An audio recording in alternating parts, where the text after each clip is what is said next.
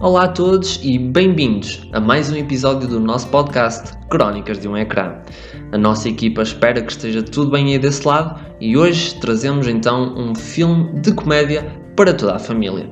Hoje vamos falar sobre The Yes Day, ou se preferirem, O Dia do Sim, que conta com Jennifer Garner como co-produtora e atriz principal. Alison Torres, a personagem da própria Jennifer Garner, costumava ser uma pessoa divertidíssima e que alinhava em absolutamente tudo, principalmente depois de conhecer o seu marido, Carlos, interpretado por Edgar Ramirez. No entanto, tudo mudou quando os seus três filhos nasceram. Katie, a personagem de Jenny Ortega, Nando, a personagem de Julian Lerner, e Ellie, interpretada por Everly Carganilla. A partir daí, aprendeu que dizer não era uma das funções mais importantes como mãe, de forma a garantir a segurança de seus filhos. Mas nada é assim tão simples e estes começam a vê-la como uma estraga-prazeres, sendo isso refletido até nos trabalhos da escola. Alison e Carlos são então aconselhados a fazer um dia do sim com os filhos, um dia em que, com algumas regras impostas, claro, não lhes podem dizer que não a nada do que lhes é pedido. É aqui que a ação começa. Este é um dos mais recentes filmes disponíveis na Netflix que conta também com um elenco que faz um ótimo trabalho ao longo do filme, mas onde também se destacam algumas falhas de coerência. Todo o filme é claramente um clichê, onde temos uma mãe a tentar provar que também pode ser fixe, como os seus filhos querem que ela seja, sendo que acaba por fazer coisas disparatadas para o conseguir.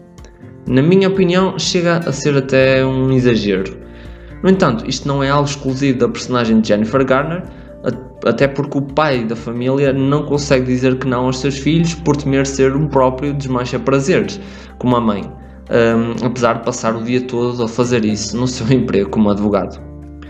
O filme em si traz ao de cima uh, aspectos pouco discutidos na sociedade, como o exagero na educação parental, que evita a todo custo que as crianças se magoem em qualquer situação, mantendo-as presas à sua volta, não as deixando de experienciar e viver situações complicadas, mas que seriam de aprendizagem.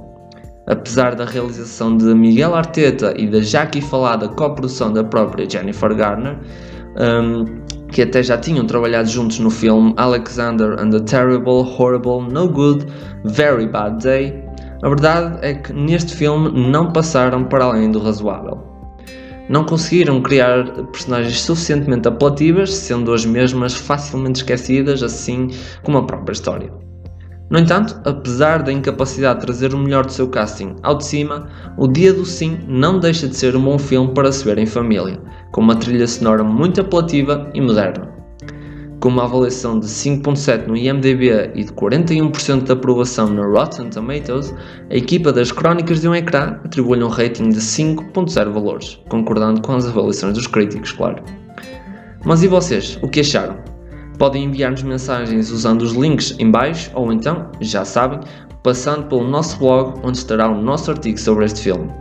Para além disso, não se esqueçam de nos deixar sugestões para um futuro episódio ou até mesmo para melhorar o próprio podcast em si. Por hoje é tudo e, como sempre, já sabem, fiquem atentos às crónicas do vosso ecrã.